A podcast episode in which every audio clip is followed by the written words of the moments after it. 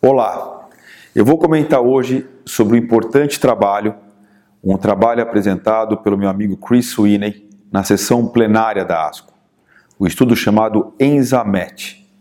Esse é um estudo que envolveu 1.125 homens com câncer de próstata avançado, androgênio sensível, randomizando entre castração hormonal com ou sem enzalutamida.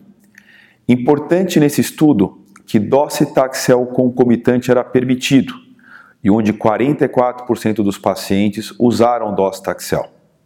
Nesse estudo ainda como característica dos pacientes, 53% apresentavam doença de alto volume.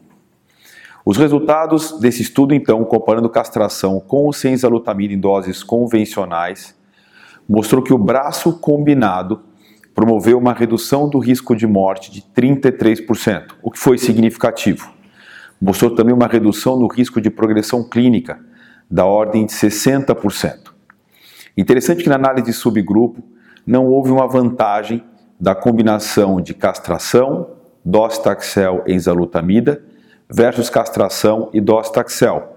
Lembrando que 44% dos pacientes usaram docetaxel concomitante à castração com ou sem enzalutamida.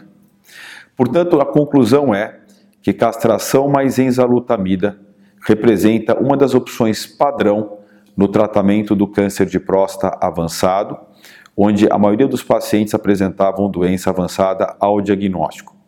Isso vem se juntar também ao tratamento com castração e abiraterona, do estudo Latitude e o estudo Stampede, e também de castração e apalutamida, do estudo Titan. O que o estudo não mostrou é que castração docetaxel e enzalutamida é melhor castração e docetaxel. Portanto, essa combinação eu pessoalmente não recomendaria. Quando usar castração e docetaxel, ao invés de enzalutamida ou apalutamida ou abiraterona, talvez em pacientes com componente neuroendócrino, PSA proporcionalmente muito baixo ou eventualmente alguma característica que sugira anaplasia.